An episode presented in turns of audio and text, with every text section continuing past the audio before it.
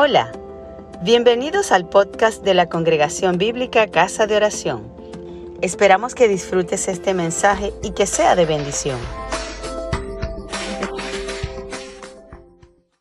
He titulado la reflexión de hoy con el título Tu integridad impactará al mundo. Y quiero que así sea, que tu integridad sea tal que impacte al mundo. Yo creo que Dios quiere que así sea que nosotros, sus hijos, seamos íntegros y desde la integridad impactemos al mundo. El mensaje de hoy es el segundo de una serie de tres sermones sobre el tema de la integridad. En la semana pasada estuvimos viendo el primero de esos sermones y eh, recibimos una invitación y la invitación es cultiva la integridad en tu vida. Vimos tres aspectos referentes al cultivar la integridad. Primero, Dios se complace en la integridad. Luego, el fin primordial de cultivar la integridad en mi vida es complacer a Dios. Segundo, el corazón es la fuente de la integridad, de manera que el corazón es el terreno donde puedo cultivar la integridad en mi vida. Tercero, guarda tu corazón para la integridad. Estas disciplinas espirituales te indicarán cómo cultivar la integridad en tu vida, que son la oración, la búsqueda del Señor, la confesión, atesorar la palabra de Dios y ser lleno del Espíritu Santo. La llenura del Espíritu Santo la propiciamos con una actitud de adoración y de gratitud. Hoy quisiera eh, compartir contigo primero unas citas de pensamientos célebres sobre la integridad. Eh, John Maxwell dice, la integridad es lo que la gente piensa, perdón, es lo que la gente, perdón, la imagen es lo que la gente piensa que somos, la integridad es lo que realmente somos. ¿Quién soy? ¿Quién Dios dice que soy? Esa es la integridad, lo que realmente somos. También John Maxwell dijo, la integridad no es tanto lo que hacemos, sino lo que somos. C.S. Lewis dijo, la integridad es hacer lo correcto incluso cuando nadie te está mirando. Oprah Winfrey dijo, la verdadera integridad es hacer lo correcto aún sabiendo que nadie sabrá si lo hiciste. Martin Luther King Jr. dijo, siempre es el momento apropiado para hacer lo que es correcto. Todos estos pensamientos entonces nos habla de lo correcto, nos habla de no dar una imagen, sino hacer según lo que realmente somos, sin importar si nos ven o si no nos ven. Lamentablemente hay muchas personas en puestos de liderazgo que carecen de integridad. Y esto ocurre no solamente en el ámbito secular, sino, muy lamentable, también ocurre en la iglesia. ¿Cuántos casos hay de líderes en la iglesia que viven doble vida o que tuercen las escrituras o que ejercen influencia en base a manipulación, a coerción y cosas por el estilo? Hemos escuchado mucho e incluso hemos experimentado, hemos visto este tipo de cosas. Ahora, según evidencia las escrituras, todos los cristianos estamos llamados a ser líderes. No solamente los que están en ciertos puestos, sino que todos nosotros, hijos de Dios, estamos llamados a ser líderes. Dios quiere ponernos por cabeza y no por cola. Dice que somos linaje escogido, real sacerdocio. También dice que nosotros reinaremos en la tierra y que hemos de juzgar al mundo. ¿No les parece que entonces Dios en su palabra te está llamando a ti y a mí y a todos nosotros, los que somos hijos de Dios, a ser líderes. Entonces tenemos una gran responsabilidad. De modo que la integridad es algo de suma importancia para nosotros. John C. Maxwell dijo que el elemento más importante del liderazgo es la integridad. Así que tú y yo Estamos llamados a un liderazgo, por lo tanto, necesitamos ser líderes. Tu integridad impactará al mundo. O quiero invitarte eh, a que seas íntegro y cumplas el propósito que Dios tiene a través de ti para impactar al mundo. Sé íntegro y cumple el propósito divino de impactar al mundo. Desarrollaremos hoy tres ideas centrales concernientes a esta proposición. Primero, vivimos tiempos peligrosos por falta de integridad. Segundo, tenemos la responsabilidad ante esta realidad. Y tercero, seamos proactivos, siempre influyentes. Sustentaremos estas ideas con base en la palabra de Dios. Tomaremos diversas citas bíblicas de textos proféticos y textos paulinos. Yo voy a indicar las referencias eh, de los textos bíblicos y voy a leer los textos bíblicos en el desarrollo de la prédica. Pero para no distraernos y no perder el hilo, yo prefiero que ustedes no los busquen ahora mismo, sino que más bien tomen nota de esas referencias y que luego con calma en su casa ustedes escudriñen la palabra y vayan a esas referencias y hagan el estudio de esas palabras y vean si estas cosas que estoy compartiendo son realmente ciertas. Pero ahorita no nos distraigamos eh, ojeando, sino tomemos nota y dejemos que el Espíritu hable y luego vayan a la palabra ustedes con el Señor y escudriñen como esos cristianos eh, que fueron eh, más nobles, porque escudriñaban todos los días las escrituras para ver si estas cosas que le predicaban los apóstoles eran ciertas.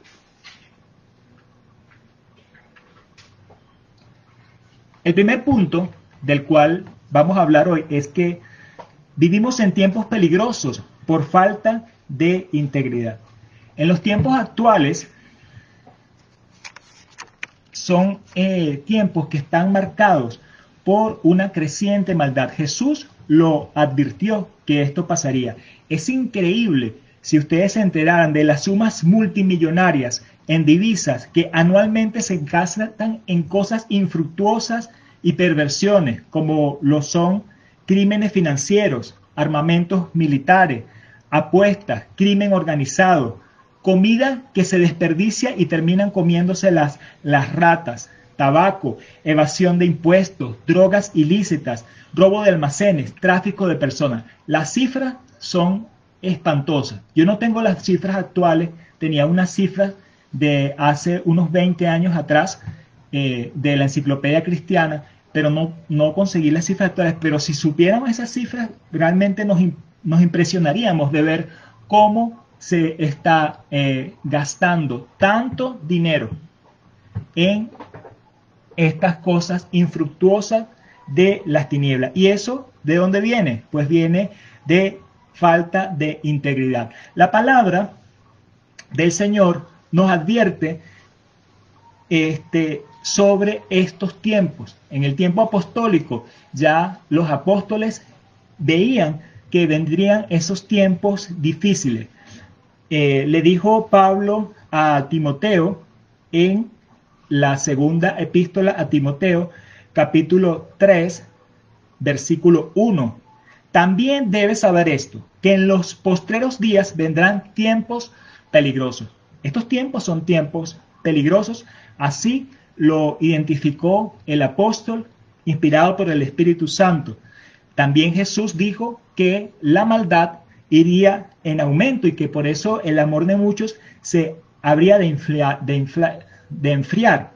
Pablo a continuación le indica a Timoteo el porqué del advenimiento de estos tiempos peligrosos, lo cual podemos leer en los versos 2 al 5 del el capítulo 3 de la segunda epístola a Timoteo. Segunda Timoteo 3 del 2 al 5 dice así la palabra eh, de Dios porque habrá hombres amadores de sí mismo, avaros, vanagloriosos, soberbios, blasfemos, desobedientes a los padres, ingratos, impíos, sin afecto natural, implacable, calumniadores, intemperante, crueles, aborrecedores de los buenos, traidores, impetuosos, infatuados, amadores de los deleites más que de Dios, que tendrán apariencia de piedad, pero negarán la eficacia de ella.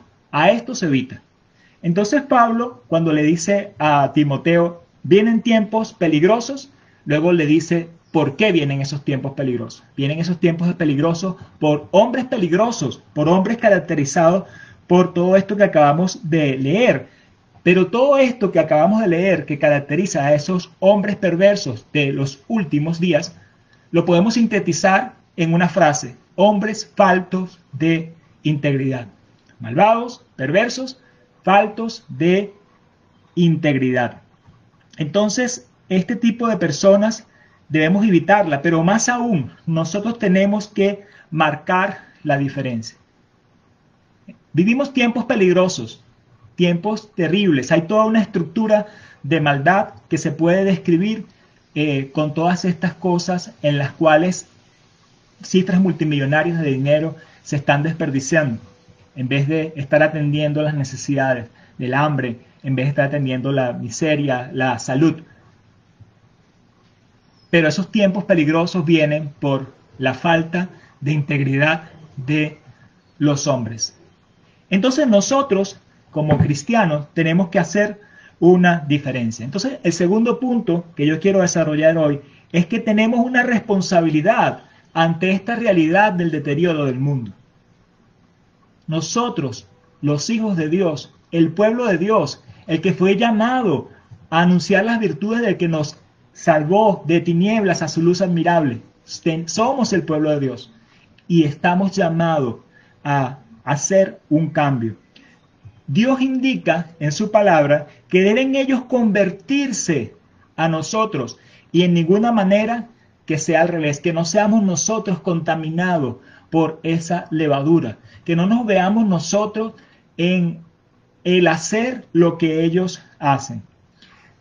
En la profecía de Jeremías, capítulo 15, versículo 19, dice así, por tanto, Así dijo Jehová, si te convirtieres, yo te restauraré, y de delante de mí estarás, y si entresacares lo precioso de lo vil, serás como mi boca. Conviértanse ellos a ti, mas tú no te conviertas a ellos. Vemos acá entonces que cuando nos convertimos al Señor, Dios nos restaura. Es lo primero que está diciendo el versículo. Convertirnos al Señor y viene una restauración. Y al restaurarnos, entonces nos encarga el ser como la boca del Señor. Nos encarga esa voz de llevar su palabra, de llevar eh, su mensaje. ¿Para qué? Para que la gente también se convierta. Tenemos la responsabilidad de anunciar para que la gente pueda conocer a ese Dios que nos dio la eh, libertad. El mundo también sabemos que está en ruina a causa de la estructura de maldad que se ha querido imponer mayormente en estos tiempos peligrosos. A través del profeta Isaías, eh, reiteradamente el Señor prescribe a los redimidos que reedifiquen estas ruinas. Dios nos está llamando a nosotros, al pueblo de Dios, a ti y a mí, a reedificar estas ruinas. Es nuestra responsabilidad, no lo va a hacer otro, lo va a hacer la iglesia de Dios, lo va a hacer el pueblo de Dios. Y vemos la palabra en Isaías, Isaías capítulo 58, versículo 12. Y los tuyos edificarán las ruinas antiguas, los cimientos de generación y generación. Y levantarás y serás llamado reparador de portillos, restaurador de calzadas para habitar. Y luego vemos la reiteración en el mismo libro de Isaías, capítulo 61, versículo 4. Reedificarán las ruinas antiguas, levantarán los asolamientos primero y restaurarán las ciudades arruinadas, los escombros de muchas generaciones. Esa es nuestra responsabilidad. Estamos llamados a anunciar las virtudes del Señor. Estamos llamados con esa voz a convertirnos para que otros se conviertan llevando la palabra del Señor. Pero estamos llamados también a tomar acción, porque somos nosotros los que vamos a reparar esas ruinas antiguas. Somos nosotros los que vamos a restaurar esas ciudades arruinadas, esos escombros de muchas generaciones. La reedificación inicia en nuestra propia vida, con nuestra propia integridad. Dejar las cosas del mundo. Pero esa regeneración va también a la reproducción de la vida de Cristo en otras personas, a través de la proclamación, a través del discipulado. Que esta vida de Cristo en nosotros pueda ser un impacto en la sociedad desde lo espiritual, pero no quedarse solo como algo intangible, sino con el poder del Espíritu Santo llevarlo a algo que se manifiesta aún en lo físico, que podamos restaurar. Entonces hemos visto que estamos en una estructura de unos tiempos peligrosos a causa de esos hombres faltos de integridad que ejercen dominio. Pero nosotros estamos llamados a ser ejemplo, estamos llamados a llevar la palabra para que ellos también se conviertan a nosotros y tenemos la responsabilidad de reedificar. Hemos visto esas dos cosas. El tercer punto que quiero compartirles hoy es que necesitamos ser proactivos y siempre influyentes. No podemos quedarnos de brazos cruzados, no podemos esperar que sea otro quien lo haga. Tenemos que tomar acción, tenemos que tomar iniciativa. El Señor nos llama a la obediencia, no como para ser visto, sino aun cuando nadie nos ve. Eso es integridad.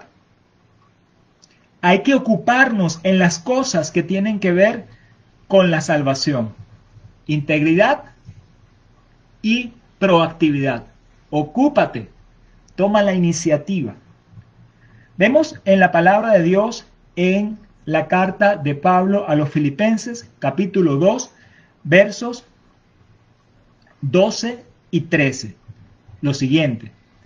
Por tanto, amados míos, como siempre habéis obedecido, no como en mi presencia solamente, sino mucho más ahora en mi ausencia, ocupaos en vuestra salvación con temor y temblor, porque Dios es el que en vosotros produce así el querer como el hacer por su buena voluntad. Entonces, no es para agradar al líder, al profeta, al apóstol, no es para agradar al ojo humano, al que me está viendo, sino aún en la ausencia de esas personas que pudieran vernos, que pudieran evaluarnos, que pudieran reprocharnos, obedecer, obedecer al Señor, en todo momento. Eso es integridad. Pero nos dice también entonces que nosotros seamos diligentes, que nosotros eh, tengamos ese querer y ese hacer, es productividad. Confiemos en que Dios mismo es el que nos va a dar las instrucciones, Dios mismo es el que nos va a dar el ánimo, Dios mismo es el que va a hacer que nosotros podamos accionar su voluntad en la medida obviamente que estamos en la palabra de Dios y en el Espíritu Santo. El propósito es que resplandezcamos como luminares al ser íntegros en medio de esta estructura de maldad presente. Dice la palabra en el mismo Filipenses capítulo 2, verso 15, para que seáis irreprensibles y sencillos, hijos de Dios, sin mancha, en medio de una generación maligna y perversa, en medio de la cual resplandecéis como luminares en el mundo. Ser proactivo es tomar la iniciativa, es esforzarse, es actuar diligentemente. Dios nos llama a ser proactivos como sus siervos en llevar la palabra, aplicándola y enseñándola correctamente. Dice también eh, en la segunda carta a Timoteo, el capítulo 2, el verso, eh, tengo mal notada la, referencia. Ah, no, no, sí la tengo bien. Capítulo 2, verso 15. Segunda carta a Timoteo, capítulo 2, verso 15. Coincidencialmente, antes era Filipenses 2.15, ahora es segunda Timoteo 2.15. Eso fue lo que me trajo la confusión. Dijo Pablo a Timoteo, segunda carta a Timoteo, capítulo 2, versículo 15. Procura con diligencia presentarte a Dios aprobado como obrero que no tiene de qué avergonzarse, que usa bien la palabra de verdad. Somos obreros del Señor y tenemos que poner entonces la diligencia en presentarnos como esos obreros aprobados. Tenemos que enseñar con el ejemplo, tenemos que ser serios, tenemos que practicar lo que predicamos. Eso es integridad. Que nada se nos pueda reprochar, que usemos bien la palabra, no torciendo las escrituras, y que esa palabra nosotros seamos ejemplo de la palabra. Como dice Pablo a Tito en el capítulo 2, versículos 7 al 8. Preséntate tú en todo como ejemplo de buenas obras, en la enseñanza mostrando integridad, seriedad, palabra sana e irreprochable, de modo que el adversario se avergüence y no tenga nada malo que decir de vosotros. Un dato curioso es que la palabra integridad en el Nuevo Testamento es el único versículo donde aparece la palabra, aunque el concepto de integridad está plagado en toda la Biblia y muy particularmente en el Nuevo Testamento, pues la palabra en sí está solo en este versículo Tito 2.7. Entonces, preséntate como ejemplo en buenas obras, en integridad, enseña la palabra con integridad, enseña la palabra viviendo lo que estás predicando, con seriedad, que sea una palabra irreprochable, que no haya nada que el enemigo te pueda reprochar. Hay que presentarnos de esta manera, pero también el Señor nos dice que nos esforcemos en buscar personas en las que podamos multiplicarnos espiritualmente para que esta influencia se amplíe. Estamos hablando de productividad y ser influyente. Entonces, ¿cómo vamos nosotros a ampliar esa influencia? Bueno, a través de la multiplicación espiritual, que esta influencia perdure, de modo que seamos siempre influyentes. Le dice Pablo a Timoteo en la segunda carta, capítulo 2, versículos 1 y 2. Tú pues, hijo mío, esfuérzate en la gracia que es en Cristo Jesús. Lo que has oído de mí ante muchos testigos, esto encarga a hombres fieles que sean idóneos para enseñar también a otros. No te quedes con la palabra, no te quedes con la enseñanza, sino que tienes que influir y tienes que buscar esas personas fieles e idóneas en las cuales reproducirte espiritualmente para que ellos también sean íntegros, para que ellos también sean salvos, para que ellos también ejerzan esa influencia, para que la influencia de la cual estamos hablando perdure. Porque nosotros no somos perdurables. Nuestro tiempo en la tierra y nuestro alcance es limitado. Pero podemos llevar más allá ese alcance en la medida que nos multiplicamos, en la medida que otras personas van también conociendo y reproduciendo los principios de la palabra del Señor. La vida de Cristo reproducida en nosotros, a través de nosotros y a través de otros que entonces van cumpliendo ese gran mandato del Señor. Como conclusión, hoy la invitación en este discurso es que seamos íntegros y cumplamos el propósito divino para impactar el mundo. Vimos tres ideas centrales concernientes a esta invitación de impactar al mundo con nuestra integridad. Primero, vivimos tiempos peligrosos por la falta de integridad. Lamentablemente, el carácter de los hombres de los posteros días es un carácter de falta de integridad. Segundo, tenemos una responsabilidad ante esta realidad y esta responsabilidad es reedificar el mundo que se encuentra en ruina. Tercero, no lo vamos a hacer al quedarnos de brazos cruzados. Tenemos que ser proactivos, siempre influyentes. Lo hacemos predicando con el ejemplo, preparando a otros discípulos para que hagan también lo mismo. A modo de conclusión, yo quisiera cerrar con esta cita de la Escritura que resume lo expuesto el día de hoy. Dice en Filipenses capítulo 2, verso 15, para que seáis irreprensibles y sencillos, hijos de Dios sin mancha, en medio de una generación maligna y perversa, en medio de la cual resplandecéis como luminares en el mundo. Gracias por escucharnos. Si te gustó, compártelo con tus amigos.